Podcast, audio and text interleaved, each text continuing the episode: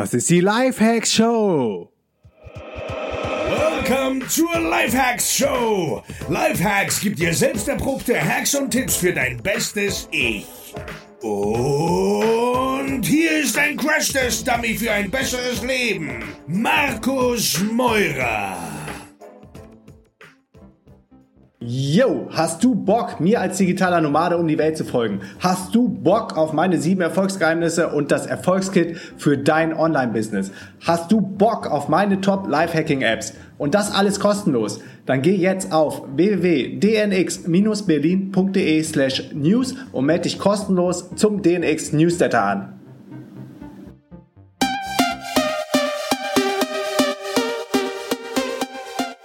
Herzlich willkommen auf meinem Kanal Stärke deine Stresskompetenz. Ähm, und auch eine kleine Premiere hier in 2017, weil ich jetzt heute das erste Interview übers Internet aufnehme über Zencaster und ähm, mein Interviewgast Markus Meurer ist sitzt jetzt nicht neben mir wie meine Interviewgäste immer davor und wird von mir offline interviewt, sondern mit Markus Meurer habe ich mir einen ähm, ja im Prinzip den digitalen Nomaden in Deutschland eingeladen und bin furchtbar froh, dass du die Zeit nimmst. Herzlich willkommen, Markus. Ja, danke für die Einladung, Jakob. Ich freue mich schon total. Ähm, und warum jetzt auch, also sonst war ja immer das Konzept, dass ich äh, offline äh, mega spannend finde und die Gespräche sozusagen immer so gern neben mir habe, aber Markus erwischt man im Winter gar nicht in Berlin. Und ich wollte jetzt gar nicht so bis, bis Frühling oder Sommer warten, bis du wieder hier bist, sondern ähm, finde das auch total cool mit einem digitalen Nomaden, also da über den Begriff werden wir gleich noch so ein bisschen ähm, weitersprechen, ähm, ja, übers Internet zu reden, weil das ist ja so ein bisschen stilecht, ähm, wäre auch schade gewesen, hätten wir das offline gemacht, weil das ist ja eigentlich das Konzept, dass man von überall ähm, orts- und zeitunabhängig arbeiten kann. Und da würde ich gleich mal einsteigen. Ähm, oder dich generell so ein bisschen mit, mit drei, vier Sätzen vorstellen, nämlich ähm, Markus Meurer ist das Gesicht der digitalen ähm, Nomadenszene in Deutschland. Und ähm, ja, wenn ich mir sozusagen hier auf deiner Homepage dein About angucke und TV, Video und Online-Magazine, Zeitungsartikel, dann sieht man sowas wie Stern TV, ARD, ZDF und eigentlich so alle großen Magazine ähm, sind sehr interessiert an deinem, an deinem, was du dir da aufgebaut hast und deinen Wandel, ähm, den du auch nach vorne bringst bringst. Und ähm, ja, das finde ich total spannend und wäre auch gleich meine erste Frage. Ähm, wie hat alles so ein bisschen für dich gestartet, dass du für dich entschieden hast, ähm, du willst ort- und zeitunabhängig arbeiten und so ein bisschen raus aus dem System und dir dein eigenes System schaffen? Wie fing das an bei dir? Ja, das fing alles Ende 2012 an, als ich meinen Job gekündigt habe. Ich habe äh, lange in der Startup-Szene gearbeitet, erst in Düsseldorf bei dem äh, Startup Stepstone. Das war die größte Online-Jobbörse in Deutschland, ist heute noch. Und bin dann in die Berliner Startup-Szene gegangen zu Unternehmen wie Zanox oder Daily Deal, die dann während meiner Zeit von Google übernommen wurden, was natürlich richtig spannend gewesen ist. Und war von der Berliner Szene dann irgendwann so motiviert, ähm, dass ich gesagt habe, ich starte auch mein eigenes Ding, aber es war nie geplant, dass ich das völlig ortsunabhängig von überall in der Welt betreibe, sondern eigentlich war meine initiale Idee gewesen, mehr oder weniger klassisch eine Online-Marketing-Agentur oder erstmal eine One-Man-Show in Berlin zu starten. Ja. Genau. Zur gleichen Zeit ähm, hat meine Freundin und ähm, Businesspartnerin Feli, Felicia, mit der ich auch ähm, jetzt Fulltime um die Welt reise, auch mal wieder ihren Job gekündigt, um zu reisen. Sie hatte nämlich das Konzept, dass sie ein, zwei Jahre immer gearbeitet hat in Unternehmen, sich ähm, oder dann quasi ihren Job gekündigt hat, dann wieder ein halbes Jahr gereist ist, sich hat wieder anstellen lassen, wieder ein Jahr gearbeitet, Fundings aufgebaut, also Rücklagen und dann wieder gereist ist und dann wieder einen neuen Job. Und das kennen vielleicht einige ähm, ähm, von euch, die jetzt gerade den Podcast hören und äh, genauso vom Travel Bug besessen sind wie Feli. Ja, und dann kam irgendwie beides zusammen. Wir waren zu der Zeit dann beide ohne Job und ähm, Feli war ready, um mal wieder nach Südostasien aufzubrechen für ein halbes Jahr, ähm, für ein Sabbatical. Und ich habe gesagt, ja, why not? Also ich habe auch ein bisschen Rücklagen jetzt angespart. Ähm, ich habe meinen Job gekündigt und ich kann auch erst im Sommer dann ähm, quasi mit meiner Agenturarbeit starten. Hab mir aber auf diesen Trip dann meinen Laptop mitgenommen, weil ich so ein bisschen am Konzept arbeiten wollte. Ich wollte am, äh, an den Produkten arbeiten, an der Ansprache, wie komme ich an die ersten Leads, wie mache ich das Pricing, was biete ich überhaupt an. Und ähm, ja, das war der Grund, weshalb ich dann meinen Rechner mit hatte. Und dann kam irgendwie alles zusammen. Wir waren dann erst in Thailand, dann ähm, in Burma, Myanmar und haben erstmal nur gereist quasi als Backpacker oder sind gereist und dann waren wir auf den Philippinen drei Tage auf einem äh, Rooftop stuckt, weil da mal wieder ein Taifun über das Land geflogen ist und ich fing dann halt an, an meiner ähm, Website zu arbeiten und zu konzipieren und bin nicht wirklich weitergekommen und dann hat es mich nochmal so einen halben Tag Überwindung gekostet, bis ich meine Freundin, die Feli, äh, gefragt habe, ob sie mir nicht mal helfen kann, ein bisschen Input geben kann, weil ich wusste, dass sie konzeptionell sehr gut ist und irgendwie eher so den Blick fürs große Ganze hat. Ich bin sehr äh, detailverliebt und sehr perfektionistisch. Ja, und da habe ich dann gemerkt, so krass, wir funken auch noch auf ganz anderen Ebenen richtig gut miteinander. Und das war so der Start, dass wir gesagt haben, ey, why not? Ich habe schon immer viele Anfragen über Xing und äh, LinkedIn gehabt, ob ich nicht mal Online-Marketing machen kann für andere Startups, Unternehmen oder für andere Freiberufler und habe dann gesagt, ich bin jetzt ready, ich bin da, ich habe Zeit für euch. Das einzige Problem ist, ich bin gerade unterwegs, aber das sollte kein Problem sein, weil ich habe ja Skype, wir können regelmäßig skypen. Ich bin quasi noch besser erreichbar als jemand, der nur im Office ist. Ich bin 24/7 für euch da, habe dann also echt krass ähm, krass overdelivered, weil ich ähm, das so gerne dann auch realisieren wollte, dass die Leute mir das Vertrauen geben und mir die ersten Aufträge geben. Und letztendlich gab es dann zwei Startups in Berlin, die sich darauf eingelassen haben. Das Konzept war damals völlig unbekannt. Das kann man sich heutzutage gar nicht mehr vorstellen, aber die konnten auch damit überhaupt nichts anfangen. Und digitale Nomaden, den Begriff an sich gab es auch überhaupt nicht. Äh, das konnte man gut daran sehen, dass die ganzen Keyword-Domains, digitale Nomaden.de und .net und so, das war alles noch frei. Ähm, okay. Das waren also, das ist gerade mal vier Jahre her, kann man sich kaum vorstellen, oder fünf Jahre, glaube ich, mittlerweile.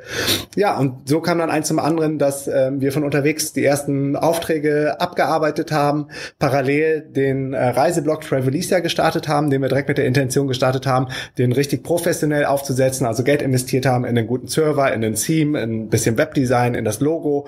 Also wollten nicht irgendwie noch den hundertsten Poesie-Album Reiseblog starten. Ja, und ähm, so waren, das waren so unsere ersten beiden Projekte. Einmal das Freelancing im Thema Online-Marketing und ich habe später dann auch noch Websites erstellt auf WordPress für Unternehmen, die das dann haben wollten. Und auf der anderen Seite haben wir dann versucht, über Affiliate-Marketing die ersten Einnahmen mit dem Reiseblog zu generieren. Und das Ganze hat dann echt gut funktioniert. So nach fünf äh, Monaten haben wir dann die ersten Kunden gehabt, die die Rechnung bezahlt haben. Wir waren da gerade auf Kota Lombok, das ist eine kleine Insel in Indonesien neben ähm, Bali, die ein bisschen untouristischer ist. Wir sind immer gerne remote unterwegs, nicht da, wo die Touris sind. Ja, und ja. ab da gab es dann wirklich so keinen Weg mehr zurück. Okay, weil ihr dann verstanden habt, okay, ihr habt ähm, sozusagen Ressourcen und Kompetenzen, da müsst ihr nicht offline irgendwo sein, sondern könnt es schaffen, vom Laptop aus ja euren Lebensunterhalt zu verdienen. Ja, also erstmal war es natürlich ein krasser Rückschritt, wenn man so will, ähm, von dem Gehalt, was wir vorher verdient hatten. Also wir hatten da einigermaßen Karriere gemacht, in Anführungsstrichen. Ähm, ich habe immer mehr Verantwortung bekommen, immer mehr Headcounts, also mehr Mitarbeiter in meinem Teambereich. Mein Jobtitel wurde immer länger, das Gehalt wurde immer größer. Aber am Ende des Tages hat mich das nicht glücklich gemacht und das war auch so die Entscheidung, warum ich dann damals gekündigt habe, um mich selbstständig zu machen.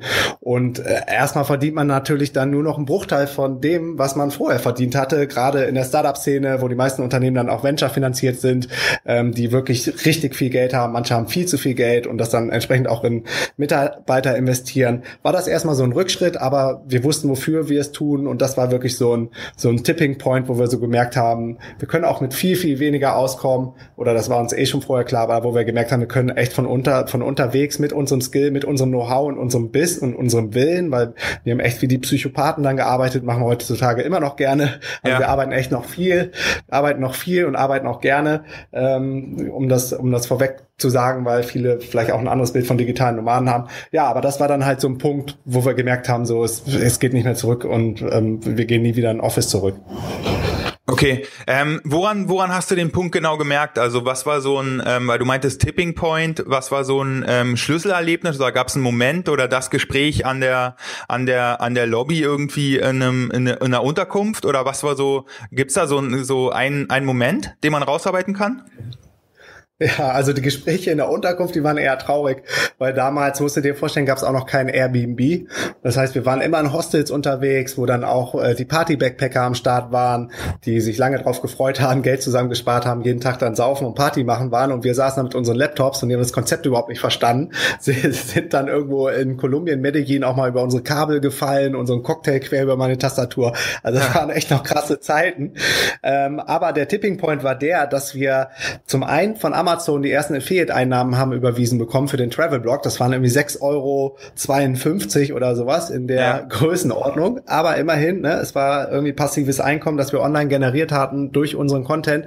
Und auf der anderen Seite, dass ähm, das Unternehmen aus Berlin, das Startup, für die wir eine ähm, Google AdWords Kampagne gemacht haben, dass die die Rechnung bezahlt haben. Ich glaube irgendwie 500, 600 Euro oder sowas. Ja. So, und das war natürlich geil. Wir haben unser Bankkonto ähm, von Indonesien aus mit einem VPN-Server oder mit einem mit einem VPN-Dienst dann äh, gecheckt, äh, ja. um, um halt sicher zu sein, wenn man ins Online-Banking geht. Äh, auf einem deutschen Bankaccount wurde dann die Rechnung bezahlt, die wir quasi als deutsches Unternehmen rausgeschickt haben, aber äh, rein physisch waren wir zu der Zeit noch in Südostasien, in Indonesien. Und das ja, okay. war so der Tipping Point, wo wir gemerkt haben, ey, im Grunde kannst du ja von überall auf der Welt arbeiten, von überall auf der Welt die Rechnung ähm, stellen und von überall auf der Welt können die Leute dir auch die Rechnung bezahlen und du kannst von überall auf der Welt auch an dein Geld kommen. Insofern, ja, ist ein Büro völlig obsolet. Okay, und dann ist wahrscheinlich so ähm, diese Theorie, die man im Kopf hatte, dann Wirklichkeit geworden und damit ja so, ähm, ja, hat die richtig Farbe bekommen, denke ich mal, dass man dann noch, dass ihr noch mehr verstanden habt, okay, jetzt kann man das ja auch total ausbauen. Ja, genau. Also das wurde das erste Mal damit ähm, Inhalt gefüllt. Ich meine, wir hatten die Vision und eigentlich ähm, sollte das theoretisch dann auch alles so funktionieren, aber man glaubt ja erst, wenn es dann wirklich so ist. Und ja, ja so war es dann in dem Moment. Okay, und dann also waren wir so on fire, dann gab es wirklich kein Zurück mehr. Und deshalb ist dann, ja, sind wir mehr oder weniger auch so die Pioniere von der ganzen Bewegung geworden, weil wir so, so, ähm, so enthusiastisch dann waren, dass es funktioniert hat, dass wir auf unseren privaten Facebook-Profilen ähm, sehr, sehr öffentlich gegangen sind und, und sehr authentisch und im Grunde so die ganze Welt daran teilhaben lassen wollten, dass wir einen Weg gefunden hatten, ähm, die Arbeit von dem Ort zu entkoppeln. Und ja. das war so der Beginn, wo natürlich dann viele auch nicht das Konzept verstanden haben und viele dumme Kommentare kommen oder Leute haben sich lustig gemacht und so. Und das konnten wir aber ganz gut aushalten, weil wir zu zweit waren und auf der anderen Seite es viele, viele Leute gab, die das natürlich sau interessiert hat, was wir da gemacht haben und so fing das dann irgendwie alles an. Ja, ja. Wahnsinn. Da würde ich gern, einmal ähm, die erste Strategie so ein bisschen ableiten äh, von dir, Markus, nämlich äh, was ihr damals gemacht habt, ist ja so eine Art Referenzereignis zu schaffen für das Gehirn, weil man kann immer ziemlich viel lesen in Blogs oder auch in Büchern oder auch Filme gucken und sobald dann das eigene Gehirn für, für eine Sache, die wir uns vornehmen, zum ersten Mal ein kleines Referenzereignis hat, ähm, ja, dann können wir sozusagen noch größere Strategien oben raufpacken, ähm, weil wir es dann einmal gelebt haben und gefühlt haben und das finde ich ganz spannend, als du es gerade beschrieben hast auch, ähm, ja, wirklich der Moment, wo, wo man merken kann, okay, äh, das digitale Nomadentum, was damals noch gar nicht so gab, könnte für euch passen und funktioniert auch erstmal, also der Proof of Concept ähm, und da das Referenz Referenzereignis selber schaffen und ähm, ja auch darauf hinarbeiten, weil du meintest ja, das hat mehrere Monate gedauert. Ähm, und das ja. ist, glaube ich, auch ganz wichtig, sich da nicht den, den Druck auch rauszunehmen, dass man jetzt von heute auf morgen ähm, irgendwie, wie es so schön heißt, wer, äh, wer über Nacht Erfolg haben will, der muss irgendwie am Tag überarbeiten. Ähm, so nach dem Motto und das dann über mehrere Monate oder auch Jahre im Endeffekt. Ähm, Genau, das ist, glaube ich, so ganz wichtig mit dem Referenzereignis. Und jetzt würde mich total interessieren, als ihr das dann hattet, das Referenzereignis, ähm, was war der nervigste Stress eigentlich so vor dem Alltag von dem Offline 9-to-5-Job, ähm, wo du, äh, wo du gemerkt hast, okay, da bin ich wirklich froh, den los zu sein. Also so, was war so ein ungesunder oder so ein negativer Stress für dich vorher, den du, den du überhaupt nicht vermisst, wo du wirklich froh bist, dass er weg ist? Ja, was mich äh, immer so ein bisschen frustriert und abgefuckt hat in den Unternehmen war, dass ähm, im Grunde alle durch diese 40-Stunden-Woche gleich gemacht worden sind. Egal wie gut du performt hast, egal wie schnell du warst, egal ob manche länger gebraucht haben, manche weniger lang gebraucht haben. Irgendwie spätestens nach so ein paar Monaten war es bei vielen dann so, dass sie sich dann im Parkinson's Law angeglichen haben und immer genau so lange gebraucht haben, wie es der Arbeitstag erfordert hat. Immer diese acht Stunden. Und im Grunde hast du dich dann dann ja sehr komfortabel in dem Büro eingerichtet und wusstest, du musst hier eh die ganze Zeit abhängen. Ähm, vieles läuft über FaceTime, egal wie gut du bist, egal wie schnell du jetzt bist. Ähm, darfst du nicht früher nach Hause. Und das war am Ende dann irgendwie total frustrierend für mich und genau diese Gleichmacherei und dieses ja, und dieser, dieser indirekte Zwang, so jeden Morgen aufstehen zu müssen zur gleichen Zeit und dann in so leere Gesichter zu schauen in der U-Bahn. Ich kann mich noch genau an den Weg erinnern. Wir haben damals in Mitte gewohnt, dann immer vom S-Bahnhof Friedrichstraße in Berlin bis ähm, zum Kudamm. Da war dann das Büro von, von meinem letzten Startup. Und das waren immer die gleichen Leute und alle waren frustriert und keiner hatte irgendwie wirklich Bock auf den Tag. Das hat man irgendwie so gemerkt, ohne darüber reden zu müssen. Und dann dachte ich so, das, das kann es einfach nicht sein. Ja. Ähm, das, irgendwie hat das Universe, glaube ich, noch mehr für, für mich vorgesehen und für jeden anderen auch. Bin ich absolut überzeugt in der Welt. Und deshalb ähm, bin ich, ja, deshalb bin ich dann irgendwann in die Umsetzung gegangen und wollte nicht einer von denen sein, die sich dann zum tausendsten Mal in der Tee- oder Kaffeeküche darüber beschweren, wie kacke alles ist und dass man doch mal was ändern müsste, sondern habe dann gesagt, okay, that's it. Ich kündige jetzt meinen gut bezahlten Job. Erstmal konnte es auch keiner fassen, vor allen Dingen meine Mutter nicht. Aber ähm, ja, so war es letztendlich und zum Glück habe ich es gemacht jetzt in der Retrospektive, auch wenn es nicht immer ganz einfach war, gerade am Anfang. Ja, ja, ja.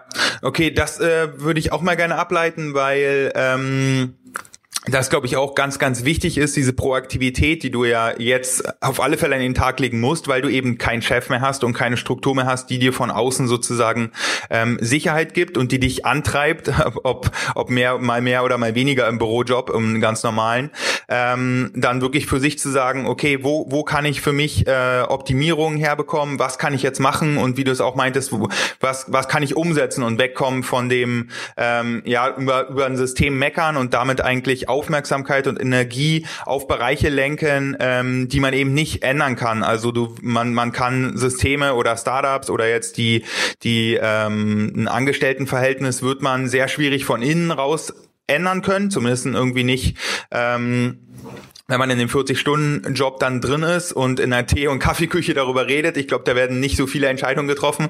Ähm, und da einmal für sich sozusagen ähm, die Erfahrung gemacht zu haben, okay, ähm, was liegt in einem Machtbereich? Und dann hast du eben genau verstanden, okay, ähm, da, jetzt kann ich die Sachen ausprobieren. Ich muss für mich hier wirklich an das Steuerrad des Lebens kommen. Und ich glaube, das ist so, ähm, wenn ich äh, dich ähm, betrachte, oder jetzt haben wir uns ja im, im, im Herbst kennengelernt, dann sitzt du sehr, sehr krass am Steuerrad deines Lebens und baust dir deine eigenen Strukturen und bist eben weg von dem ähm, gekommen, in der Tee- und Kaffeeküche sich äh, zu beschweren und ähm, in dem Hamsterrad drin zu sein.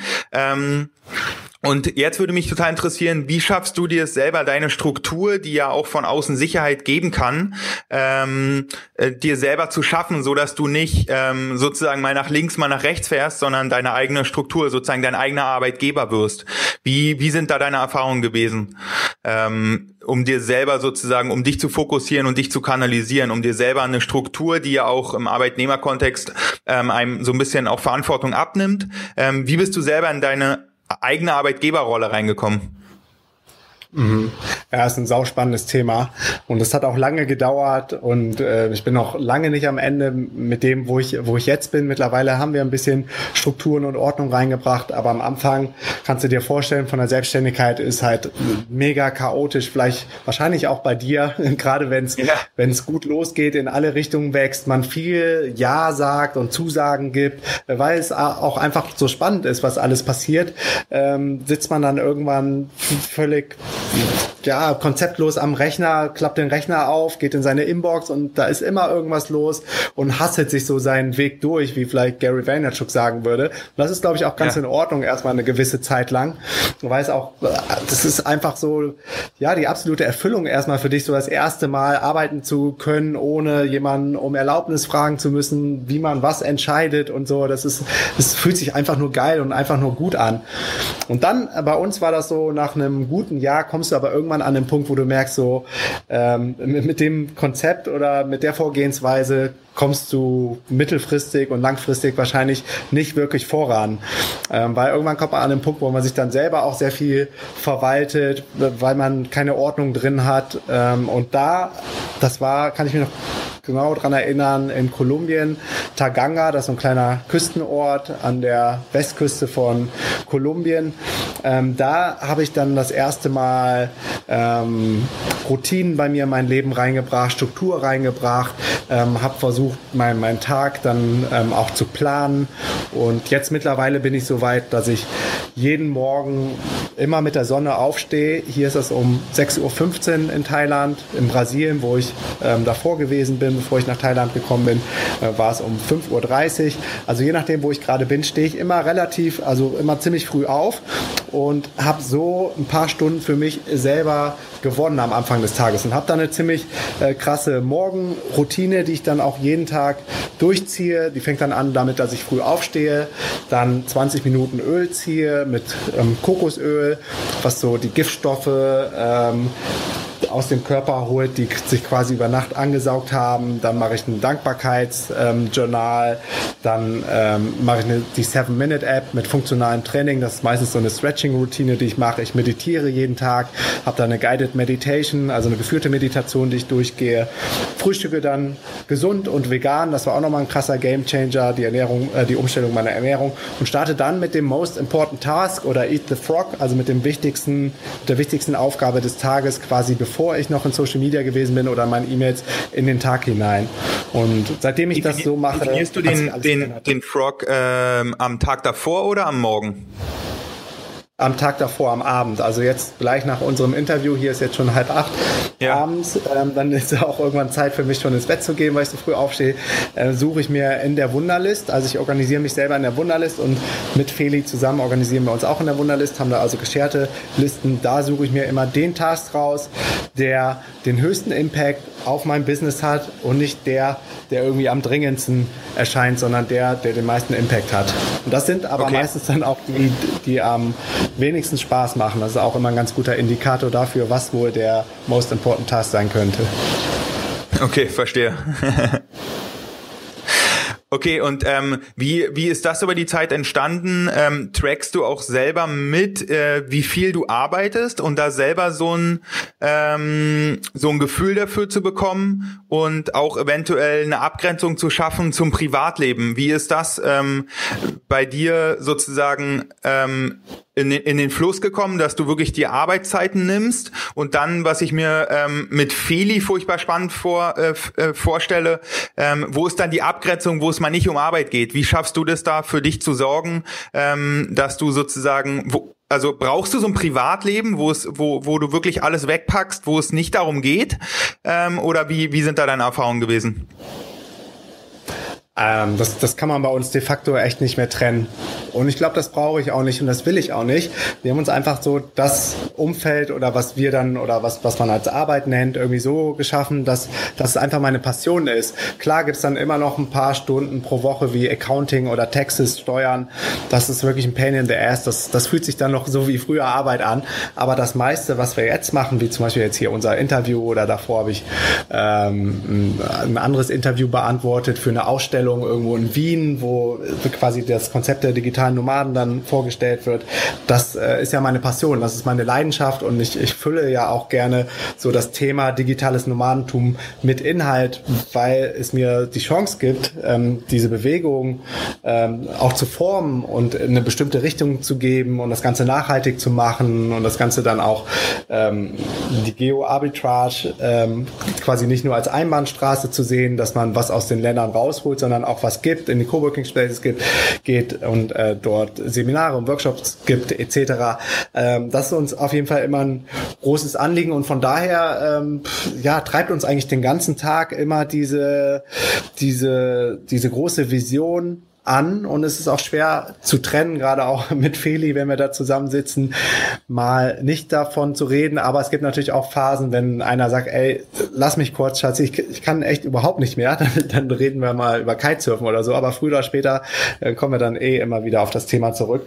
Und es äh, ist auch schwer zu trennen, weil ich bin eh am Rechner und wenn ich mal, ja, wenn ich mal nicht arbeite, sage ich mal, dann gucke ich halt äh, YouTube-Videos oder höre Podcasts zur persönlichen Weiterentwicklung und irgendwo zahlt das ja dann auch wieder in mein Business ein. Also das Ganze ja. ist eher holistisch jetzt. Oder wenn ich Sport mache, wenn ich Kitesurfen gehe, dann ähm, bläst das ja auch meinen Kopf frei. Ich habe mehr Headspace, um danach wieder die, die Projekte anzugehen, die mich begeistern. Also im Grunde gucke ich mal, dass, dass die Peaks, die Ausschläge nicht mehr so hoch sind, wie als ich noch angestellt gewesen bin, dass ich mich aufs Wochenende krass freue und dann voll durchdrehe und dann Montag wieder arbeiten muss und dann irgendwie die Stimmung ähm, wieder ziemlich niedrig gewesen ist und sich das dann erst wieder steigert. Also ich versuche immer im Balance zu sein in allen Bereichen. Ja, ja, ja. Das, das würde ich gerne auch mal einfangen, weil das, glaube ich, auch ein ganz, ganz wichtiger Punkt ist, ähm, den du, glaube ich, für dich sehr, sehr gut anwendest, sondern, sondern immer genau für dich nach äh, schlüssigen und passenden Konzepten zu gucken und die dann durchzutesten und für dich dann weiterzukommen ähm, und nicht einfach irgendwelche ähm, Sachen zu übernehmen, die halt äh, außen auf uns warten. Und das ist ja im Prinzip ähm, der Schritt vom, vom Arbeitnehmer zum digitalen Nomaden, der sich selbst ähm, ähm, ja seinen Rahmen spannt, seine Struktur gibt und selber seine Energie kanalisiert. Und das ist, glaube ich, eine ganz wichtige Strategie, so selber auf sich zu vertrauen, wie du es auch gerade gesprochen hast oder auch gerade davon geredet hast. Ähm, ja, zu gucken, was für dich passt und das ist dann fast schon egal, ob es für 100 andere Leute passt oder nicht passt, ähm, sondern solange es für dich passt, ähm, ist das total richtig so und ähm, ja, ist dann im Prinzip genau deine Struktur und ähm, deine Sachen, die du für dich rausgefunden hast. Ich glaube, das ist immer ganz, ganz wichtig, dass wir ähm, kleine äh, Impulse und und äh, Strategien von außen immer aufnehmen können, aber dann halt immer an uns selber anpassen müssen und äh, ja, da bist du ja im Prinzip über die Jahre oder wenn du jetzt auch in deiner Morgenroutine ähm, gesprochen hast oder wie du dich jetzt strukturierst, ähm, schon sehr, sehr krass vorangekommen. Und ich glaube, das liegt über allem, dass du sozusagen für dich deine Strategien findest, die für dich passen und für dein Business passen und für deinen Lifestyle passen. Ähm, und ich glaube, diese Einzigartigkeit ist, glaube ich, ähm, ganz, ganz wichtig zu betrachten, dass wir ähm, ja als Mensch durch unsere Erziehung, durch unsere Gene, durch unsere Einflüsse, ähm, durch unsere Wertevorstellung halt so einzigartig und so besonders ähm, sind, dass wir auch genau unsere Lösungen brauchen. Und das ähm, ja, finde ich super spannend, ähm, dass du es herausarbeitest, genau für dich deine Lösung zu finden, weil ich glaube, das muss man sich auch trauen, oder? Genau für sich dann so seine Lösung zu finden. Ja, absolut. Also jeder sucht ja irgendwie nach einem Quick-Win oder nach einem Shortcut, nach der Blaupause. Und ich glaube, gerade in diesem unsteten Leben als digitaler Nomade, wo wirklich die ganze Szene auch total divers ist, ähm, muss da jeder so seinen eigenen Weg finden, wie er am produktivsten ist, wie er am besten arbeiten kann. Für mich ist jetzt genau das Setup. Und das teile ich auch gerne, wie zum Beispiel auf meinem Podcast, wo ich auch täglich eine Folge raushaue und viele Leute ähm, finden das hoffentlich dann inspirierend und adaptieren davon ein paar Teile, ein paar andere Teile verwerfen sie und nehmen dann wieder was anderes rein. Also es muss irgendwie jeder für sich selber rausfinden und für mich ist das ja auch immer im Flow. Also mal mache ich zum Beispiel die Meditation vor dem Sport, dann habe ich es mal dahinter gestellt und dann ähm, ja, wechsle ich auch immer wieder die Komponenten und probiere neue Sachen, wenn ich irgendwo was aufschnappe oder lese auf einem spannenden anderen Podcast. Also ich bin da echt total flexibel und das sollte man, glaube ich, auch sein und einfach offen und neugierig für, für neue, für neue Sachen, die aufpoppen und dein Leben dann einfacher und besser machen. Ja, ja. Was war der, was war der größte Stress, den du am Anfang unterschätzt hattest? Also was dachtest du ähm, beim digitalen Nomadentum, ähm, was sich dann in Realität rausgestellt hat, ähm, war, was doch viel Druck, viel Anspannung ist und wo du vielleicht auch erstmal gute Strategien brauchtest, um damit umzugehen. Was war so der größte, der größte Stress erstmal? Ja, also zum einen business-wise, dass man nie wusste, wie viel Geld habe ich am äh, Monatsende jetzt ähm, zur Verfügung. Springt mir vielleicht ein Kunde ab, kriege ich einen Neukunden? Ähm, funktioniert das alles jetzt long-term oder nachhaltig? Zumal ja gerade in Deutschland doch die Arbeitswelt sehr konservativ ist und der Druck dann von außen natürlich auch groß war. Und ich glaube, viele Leute auch gerne gesehen hätten, dass das alles nicht so funktioniert bei uns. Ähm, waren wir uns dessen dann schon, schon sehr bewusst. Und das ist natürlich dann auch äh, schon immer so ein latenter Druck und eine Anspannung, mit der du dann auch schlafen gehst und am nächsten Morgen aufstehst. Und das hat aber, glaube ich, jeder andere Selbstständige am Anfang seiner Selbstständigkeit auch. Egal, ob es ein Brock Mortar, ähm, Brock Mortar Business ist, also eine Bäckerei unten an der Ecke oder ein Online-Business oder ein, ein Consulter, ein Berater oder ein Angestellter. Im Grunde hat ja jeder irgendwie so seinen, seinen Druck. Aber gerade nochmal als Selbstständiger, gerade zum Start der Selbstständigkeit, äh, war das natürlich erstmal manchmal schon eine Herausforderung. Irgendwann lernt man damit umzugehen. Auch heute gibt's immer noch Tage, wo du denkst so, boah, fuck, Alter, funktioniert das denn alles so, wie man sich das denkt? Und dann gibt's irgendeinen Rückschlag und man lässt sich dann doch irgendwie wieder davon runterziehen und verliert so ein bisschen diesen Enthusiasmus, den man eigentlich aufgebaut hatte. Und dann ähm, kommt aber wieder ein anderes Event, was dann genau in die andere Richtung geht, irgendeine Zusage von einem fetten Speaker oder so, den man dann ähm, für die DNX angefragt hat und denkt so, wow, wie cool ist das und wie geil, wir erobern die Welt und dann ist man wieder völlig so auf 180. Ja. Ähm, und das ist diese coole Achterbahnfahrt als Unternehmer, die, glaube ich, auch jeder kennt, der selbstständig ist. Also damit hatten wir am Anfang ähm, auf jeden Fall auch zu tun. Irgendwann lernt man damit umzugehen, weil man weiß, es kommen wieder diese Phasen, dass man antriebslos ist vielleicht ein bisschen und dann auf einmal wieder mega enthusiastisch und viel zu lange am Rechner hängt anfängt und dann gar kein Ende mehr ähm, findet. Aber mittlerweile lassen wir das einfach geschehen, weil wir wissen, dass auch wieder andere Phasen kommen. Also früher wollten wir uns da immer noch selber disziplinieren, haben gesagt, ah nee, nicht zu lange am Computer sein, das geht doch nicht klar. Und dann kann man eh nicht abschalten, weil man, weil man gerade so brennt irgendwie für ja. sein eigenes Ding. Von daher ähm, bleiben wir jetzt einfach am Rechner, bis wir einfach nicht mehr können und dann machen wir drei Tage Pause. Ähm, also das war eine Herausforderung. Und zum anderen dann gerade so ähm, der Lifestyle der digitalen Nomaden, ähm, verleitet natürlich auch dazu, oft den Ort zu wechseln und zu denken, so an dem Ort könnte es noch schöner sein, noch geiler sein. Man trifft ja auch andere, die einem immer wieder Empfehlungen gehen, dann fahrt doch mal auf die Insel und geht da mal tauchen und dann geht doch mal ein Tracking machen auf der Nachbarinsel und dann könnte man ja noch nach Thailand fliegen, nach Bangkok, man könnte ja noch Kopangam, man könnte ja noch Laos, äh, da ist ein Meetup gerade in Bank, äh, Medellin, Kolumbien. So und dann waren wir am Anfang, was äh, viele ähm, auch so machen, ziemlich schnell unterwegs und da merkt man aber, ähm, wie krass die Produktivität sinkt, weil man ja immer wieder ein neues Setup aufbauen muss. Wo kriege ich Internet her? Wo kriege ich ähm, ein Apartment her? Eine Midterm Rent? Wo kann ich local einkaufen? Ähm, wir brauchen was zum Kochen. Wo kann ich Sport machen? Also immer ja. wieder so sein sein Setup herzustellen und deshalb sind wir mittlerweile auch dazu übergegangen, dass wir jetzt so drei, vier äh, Bases haben, zwischen denen wir immer wieder ähm, uns bewegen und dann so ein, zwei neue Orte pro Jahr einstreuen und damit geht's uns jetzt viel, viel besser. Okay, weil du dann auch sozusagen dein, dein so ein bisschen Arbeitsalltag für dich geschaffen hast und für dich selber so ähm, Orientierung hast an den Orten. Ja, absolut. Ja, absolut. Und du hast auch so eine kleine Community. Du kennst dann schon die Locals. Du weißt, mit wem du Sport machen kannst. Also eine Base ist zum Beispiel Brasilien. Äh, jedes Jahr im Winter für drei, vier Monate. Brasilien hat die höchste Windsicherheit. Wir sind beides passionierte Kitesurfer. Und ganz im Norden von Brasilien, der Bundesstaat heißt Ceará, da ist das Leben auch sehr basic, sehr simpel. Die Menschen sind voll aufgeschlossen, freundlich. Also da geht's uns total gut. Und da wissen wir halt, was einen erwartet. Genauso wie jetzt hier gerade in Thailand. Ähm, ich bin jetzt hier in Phuket. Phuket an sich ist eigentlich ziemlich schäbig, äh, ziemlich touristisch und überlaufen. Aber es gibt hier eine Straße ähm, im Landesinneren, die äh, nennt sich ähm, Soi Thai Yet, äh, auch äh, Fighting Street in der Umgangssprache. Und hier ist halt ein Muay Thai Gym neben dem anderen Muay Thai Gym, neben einer CrossFit Box, neben einer Proteinbar, neben einem Massagestudio, neben einem Local Restaurant. Also alles ist irgendwie so dem Sport verschrieben und dedicated. Ich trainiere hier jeden Tag und es macht einfach richtig cool, äh, es macht richtig viel Spaß mit so vielen like-minded Leuten hier am Start zu sein und dann von den besten Trainern der Welt noch äh, Muay Thai trainiert zu werden. Und das ist auch so ein Ort, an dem wir dann immer wieder zurückkommen. Und das gibt natürlich dann ähm, auch Headspace, weil wir schon zweimal hier waren, wussten wir genau, in welche Accommodation gehen wir, wo können wir günstig essen, wo können wir gesund essen, wo können wir vegan essen, wo trainiere ich, wo gehe ich zur Massage, wo, keine Ahnung, können wir mal eine Tracking-Tour machen, morgen probieren wir sogar mal Kitesurfen hier. Also insofern ist das dann viel mehr convenient, als wenn du immer wieder komplett neu neue Orte für dich entdecken möchtest.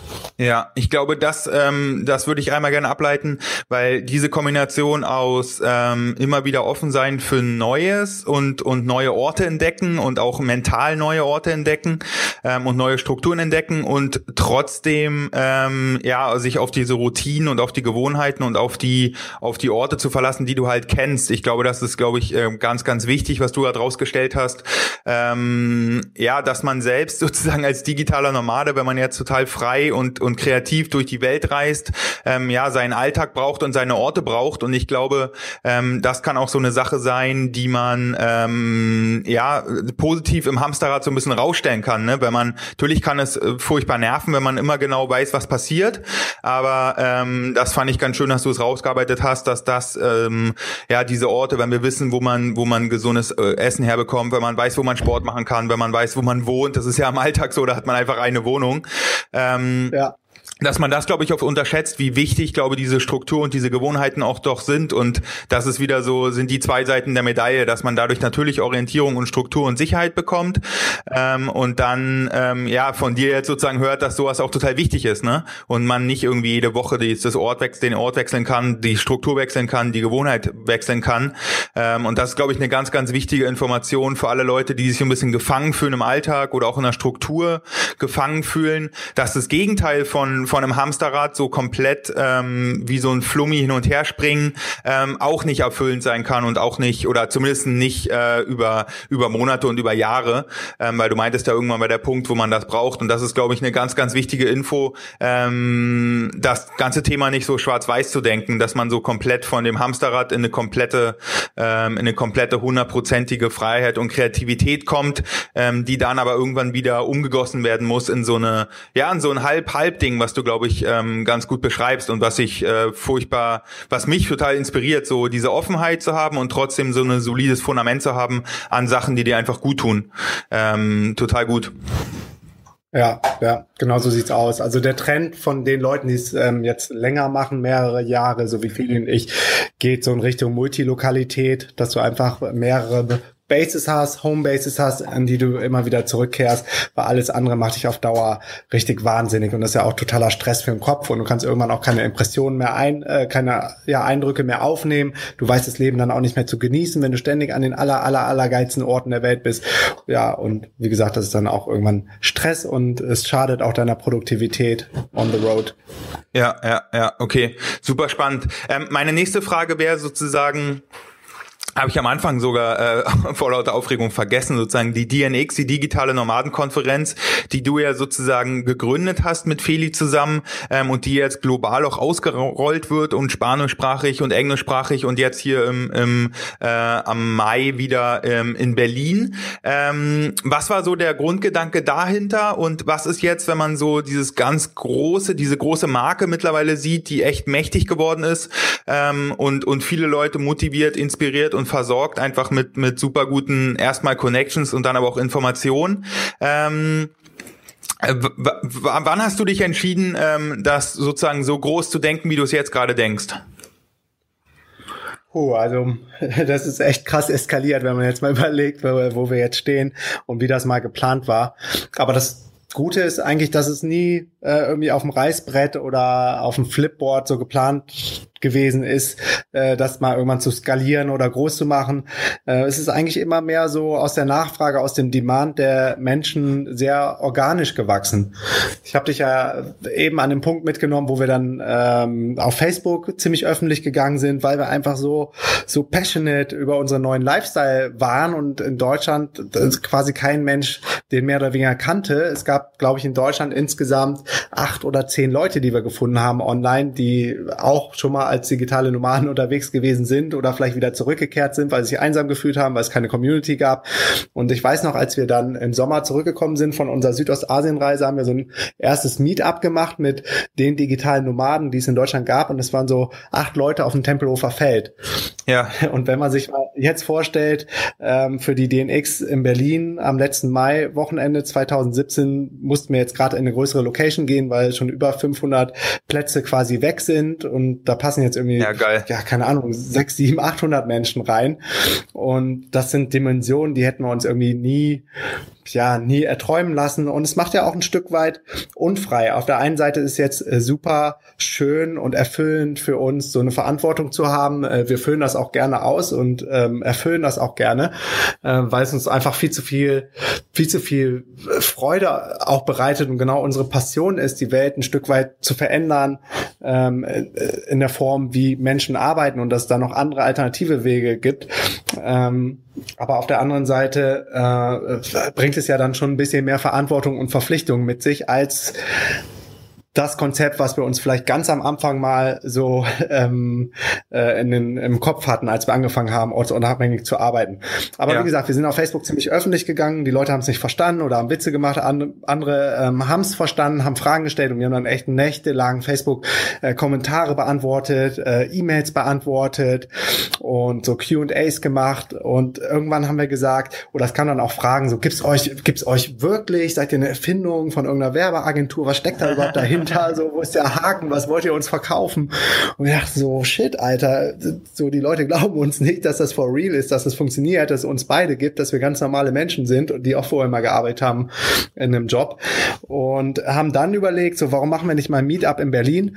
Und haben im Beta-Haus, das äh, erste Coworking Space in, äh, in Berlin, ich glaube sogar in ganz Deutschland, haben wir dann Meetup-Raum für 30, 40 Leute angefragt hatten aber auch keine Kohle zu der Zeit und haben dann gefragt, ob wir so einen Deal machen können, wenn wir ein paar Tickets verkaufen sollten, dass wir dann erst den Raum bezahlen können. Und die haben ehrlich gesagt auch zuerst nicht verstanden, was wir wollten oder was wir da machen, aber ähm, der PR, der Eventmanager hat gesagt, das klingt irgendwie cool und crazy, wir machen es einfach mal, äh, wir geben euch den Raum. Ja, und dann kam so eins nach dem anderen. Ich hatte einen, äh, einen schönen Event-Pager gefunden auf Team Forest für, ich glaube, neun Dollar hat er gekostet ähm, für, für ein Event. Und das hatte ich aber Feli mal so ein, zwei Monate vorher gezeigt, meinte, irgendwann müssen wir mal ein Event machen. Aber da hatten wir noch gar nicht im Kopf, dass wir irgendwie diejenigen sind, die ein Event zum Thema ortsunabhängiges Arbeiten machen. Aber dann kamen halt immer mehr Fragen, ob wir nicht mal so ein Meetup machen können. Die Idee kam dann auch ähm, haben wir dann weitergesponnen und ich habe das ähm, Event-Team dann aufgesetzt und da war dann auch so ein Platzhalter für das Logo drin. Das ist auch total witzig. Die Leute fragen immer, wow, was für ein krasses äh, Logo ihr habt mit der DMX ja. und, und wie smart und was habt das für eine, äh, welche Agentur hat das für euch gemacht? Und das war einfach nur ein Platzhalter von dem Theme-Hersteller. Der hatte auch drei Buchstaben da drin stehen. Ich weiß nicht mehr welche und das Unendlichkeitszeichen. Ja. Ich habe dann einfach nur die Buchstaben ausgetauscht und das Ach, war geil. dann erstmal unser Logo aus dem neuen Dollar-Theme. Ähm, und habe das Team dann mit Inhalten gefüllt und äh, DNX kam dann aus dem Grund, weil es eine ähm, Online-Marketing-Konferenz oder Suchmaschinenoptimierungskonferenz, weil ich komme aus dem SEO-Bereich, gibt, die heißt SMX, Search Marketing Expo, glaube ich. Ja. Und das fand ich eigentlich immer ganz cool und griffig. Und weil wir auch eine Konferenz machen wollten, haben wir gesagt, okay, dann sind wir einfach DNX, Digital Nomad Expo oder Conference. Ja. Naja, und so kam das dann irgendwie zustande. Ich habe den, den One-Pager aufgebaut. Wir haben die, die drei, vier digitalen Nomaden, die es in Deutschland gab, gefragt, ob sie sich auch mit uns nach vorne stellen wollen und Talk geben wollen. Das waren Conny Bisalski, Sebastian Kahn, Cannabis, Tim Schimol, Johannes Völkner. Ich glaube, Feli hat noch selber einen Talk gegeben und ich habe das Intro gemacht. So, das war irgendwie so die erste DNX-Konferenz und haben dann am 1.1.2014, kann mich noch genau erinnern, wir waren da gerade auf Belize, also auf Key Corker, das ist eine kleine Karibikinsel, die zu Belize gehört, den Zell gestartet, weil ich dachte, so am 1. Januar machen sich die Leute neue Vorsätze, wollen was im, ähm, in ihrem Leben ändern und haben das dann auf Facebook announced und wir hatten schon eine ganz gute Reichweite dadurch, dass wir dann auf unseren Profilen immer so viel darüber gesprochen haben und auf einmal wollte gefühlt so das ganze Internet kommen, hat darüber geredet, ja. 40 Tickets, die waren innerhalb von drei Minuten ausverkauft und ich dachte so, oh fuck, Alter, was geht denn jetzt hier ab? Und hab dann versucht, das Beta auszuerreichen, aber 1. Januar war ja Feiertag in Berlin. Im PR konnte ihn also erst am 2. Januar erreichen und dann sagte er, okay, Leute, ihr kriegt einen größeren Raum. Dann hatten wir 100 Tickets, die waren dann auch innerhalb von 10 Minuten weg. Wie so, oh ja. nein, das ist echt zu krass, was passiert. Und am Ende, gut, haben wir dann so die ganze vierte Etage gekriegt, da passen so 200 Leute rein. Und das war dann auch innerhalb von drei Tagen ausverkauft. Und da haben wir dann so gemerkt, okay, das Thema ist irgendwie hot. Es gibt wohl ein paar Leute, die das noch, noch mehr interessiert, ähm, was wir da so machen. Das einzige Problem Problem war, dass es völlig unsere ganze Kalkulation zerhauen hat, weil wir hatten uns gedacht, wir machen schön so ein Early Bird Frühbucher bis Mitte März und dann machen wir ab März bis äh, bis zum Mai, wenn die Konferenz anfängt, dann so das die andere Hälfte von dem Kontingent und dann haben wir Break Even erreicht. Ja. Aber so hat, hat uns das natürlich voll die Kalkulation zerhauen. Zum Glück hatten wir dann äh, die ersten äh, Sponsoren sind dann auch oder Partner auf uns aufmerksam geworden, was wir da machen und äh, die haben uns dann geholfen, dass wir das äh, mehr oder weniger Break-Even gekriegt haben. Ja, und das war so der Beginn von der von der ersten DNX-Konferenz und das war damals auch nur ein Tag, also mit den ähm, ja, mit den Talks oder Vorträgen, die wir gemacht haben. Abends haben wir uns, glaube ich, alle in, in der Kneipe getroffen auf der Oranienstraße. Und das war so die erste DNX. Und mittlerweile sind es jetzt fünf Tage mit drei Tagen Pre-Event, mit einem Main-Event, mit, mit einer fetten Party-Location, mit einem Tag ja, Workshops, geil. wo wir dann auch wieder komplett ins Beta-Haus gehen. Äh, international, wie du eben schon sagtest, kamen dann immer mehr Leute dadurch, dass wir im Beta-Haus waren, was ja auch ein sehr internationales Publikum hat, haben die Leute mitgekriegt, was ist denn da los? Und hier ist irgendwie, sind, sind ganz viele Verrückte da, die alle am Computer arbeiten und alles ist gebrandet mit DNX, was macht ihr da? Und wenn du denen das so erklärt hast, haben die gesagt, ja klar, wie geil, ich will auch, aber I don't speak German, can you please do it in English? Ja. Yeah. Und ja, das war natürlich ein fetter, fetter Schritt, ähm, weil, weil international auch keiner auf uns gewartet hat. Also da gab es schon ein paar Leute, die darüber geschrieben haben auf ihren Blogs. Also das Konzept war noch nicht, war nicht so, so krass innovativ wie, wie jetzt in Deutschland. Aber letztendlich so mit mit auch äh, guter Zusprache von unseren Partnern oder Beta House zum Beispiel, die gesagt haben, äh, wir unterstützen euch da, wir supporten euch und da haben wir irgendwann ge gedacht, was haben wir eigentlich zu verlieren? Überhaupt nichts und äh, lass uns doch mal die erste DNX Global auf Englisch machen und haben dann direkt so krasse Speaker wie Derek Sivers oder Peter Levels oder Natalie Sisson bekommen ja. und das war echt ein großer, großer, krasser Erfolg dann noch mit der ersten internationalen Konferenz auf Englisch und dann kam Eventmanager, der uns äh, angesprochen hat, der schon eine spanischsprachige Community hat.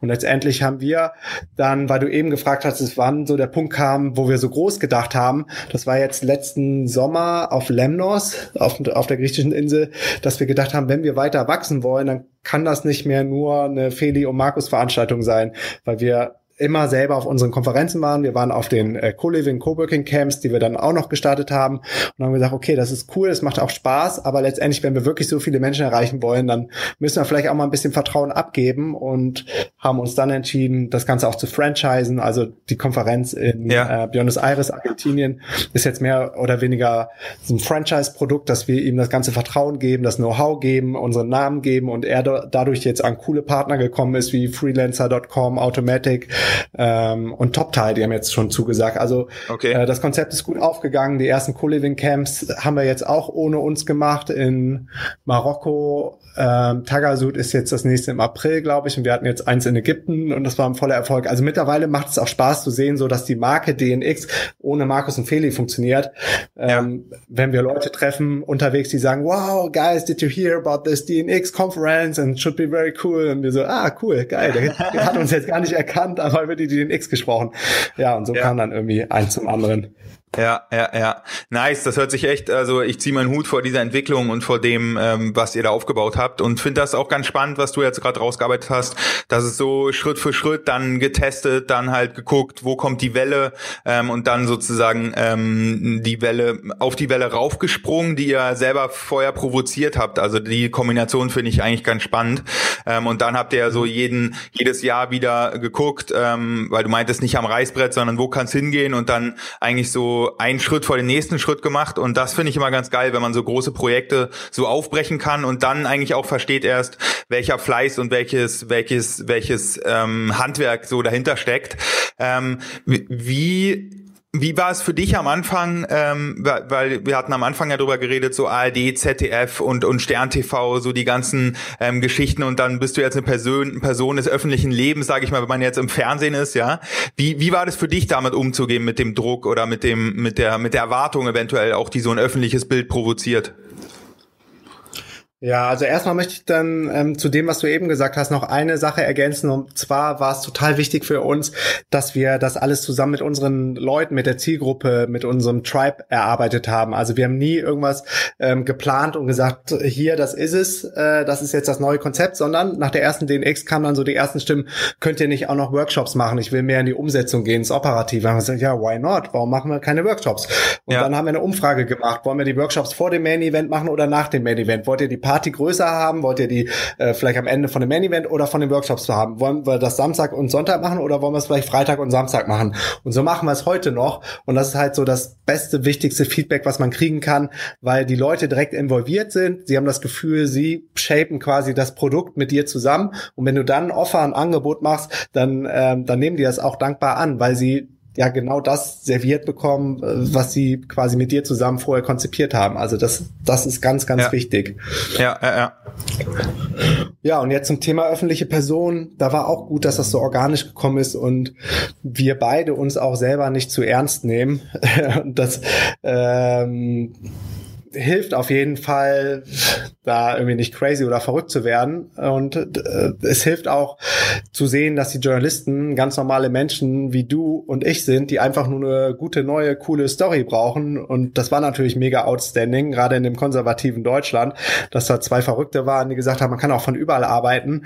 Äh, die Medien spielen natürlich, überzeichnen das Bild natürlich dann auch sehr gerne mit äh, irgendwelchen Motiven, wo wir dann mit Laptops an den Strand gehen müssen, was mega, mega ja. unrealistisch ist. Ähm, aber sie sagen halt, das muss, das, das Bild muss, muss überzeichnet werden, damit die Leute verstehen, ihr seid irgendwo anders und arbeitet trotzdem von da. Ähm, aber in der Realität, mit der Realität hat das nichts zu tun. Wir sind eher jetzt hier in unseren ähm, Airbnbs, wenn wir arbeiten oder in Coworking Spaces, aber am Strand macht überhaupt keinen Sinn, weil da hast du keinen Strom und da fällt die Sonne auf deinen Laptop und hast vielleicht auch kein gutes Internet.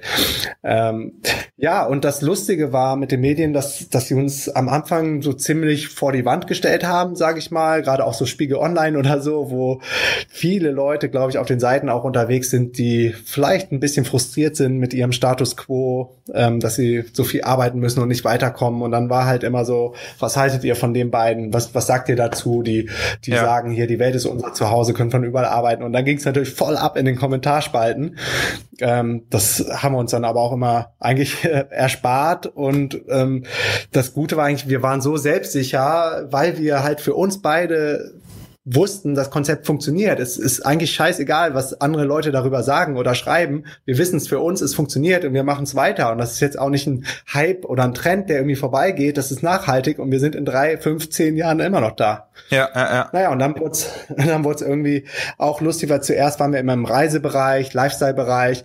Ja, und irgendwann kann dann so die Anfragen vom Handelsblatt. Morgen habe ich ein Interview mit dem Manager-Magazin zum Beispiel. Ja. Oder in der Wirtschaftswoche hatten wir so ein dreiseitiges Feature. Und ich glaube, spätestens da haben haben dann die Leute verstanden, ähm, auch so die, die älteren Semester so, dass, dass das gut und cool ist, was wir machen und dass das nachhaltig ist und ähm, dass das einen Impact auf die Welt hat. Und mittlerweile, ja, pff, bin ich, bin ich gerne eine öffentliche Person, ohne dass ich mir da groß Gedanken zu mache, was das bedeutet oder ja. nicht bedeutet, sondern mach einfach weiter mein Ding.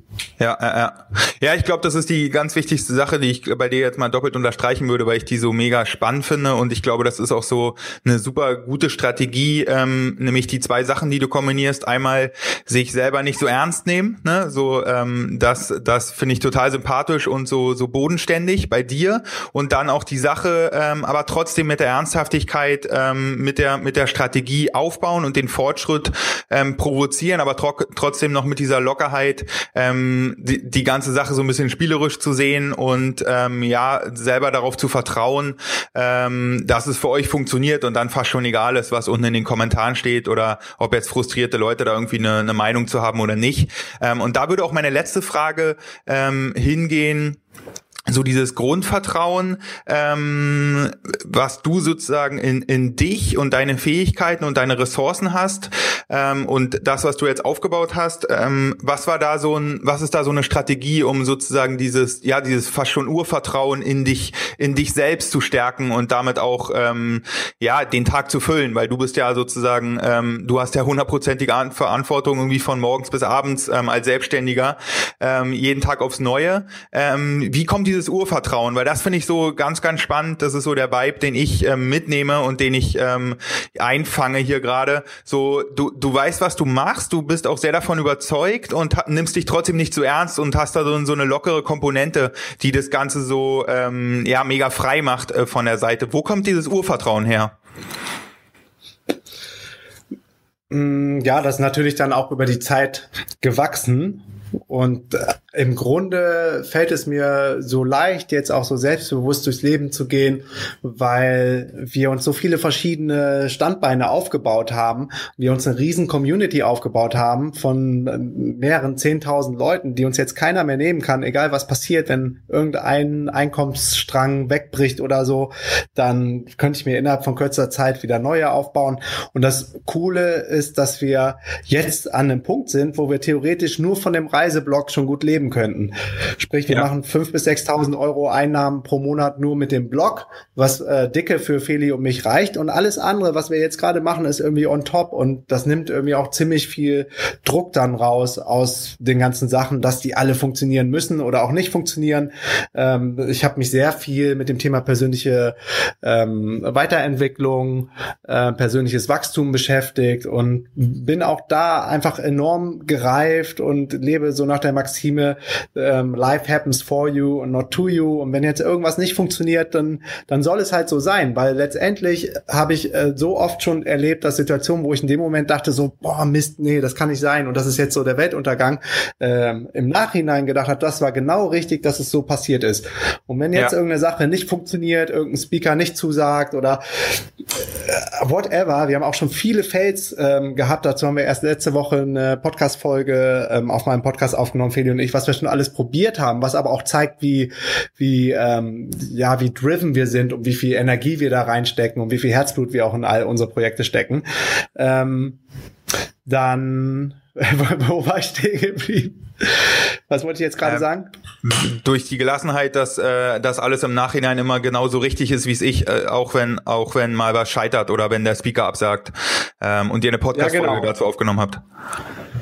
Ja, genau. Ähm, genau, das gibt einem dann irgendwann auch so dass das Urvertrauen in sich selber, dass am Ende des Tages alles gut wird. Und das hat sich jetzt oft genug so erwiesen. Und ich glaube auch, dass ähm, diese dieses Selbstbewusstsein kommt von daher, als dass ich weiß, dass ich irgendwie nie aufhören werde zu arbeiten. Dafür habe ich einfach viel zu viel Drive, viel zu viel Dampf, bin eine totale Type A Personality und versuche trotzdem, dass es uns jetzt eigentlich relativ gut geht, ähm, immer wieder neue Sachen zu entdecken, um, um die Welt ein Stückchen besser zu machen oder neue Projekte auszuprobieren, neue Projekte anzuschieben und habe einfach viel zu viele Ideen. Glücklicherweise haben wir mittlerweile auch ein kleines Team aufgebaut, ein ortsunabhängiges Team, die, die uns dann auch dabei helfen, unsere ganzen neun Millionen Ideen dann in die Tat umzusetzen. Von daher freue ich mich einfach auf die Zukunft und was da alles noch kommt.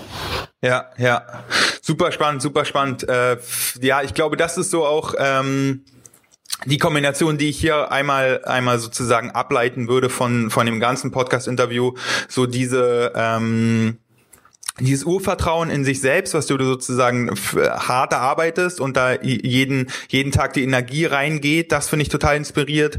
Und ähm, zusammen mit dieser mit dem Yin und Yang, mit dieser einerseits Strukturlosigkeit, die man braucht, um neue Projekte, kreative Ideen umzusetzen und neu voranzukommen. Und auf der anderen Seite aber ähm, ja trotzdem seinen Alltag, seine Routinen, seine Gewohnheiten für sich zu bauen und das miteinander kombiniert, ähm, ja und dann auf dem Weg auch noch eine Gemeinschaft und einen und einen Tribe kreiert.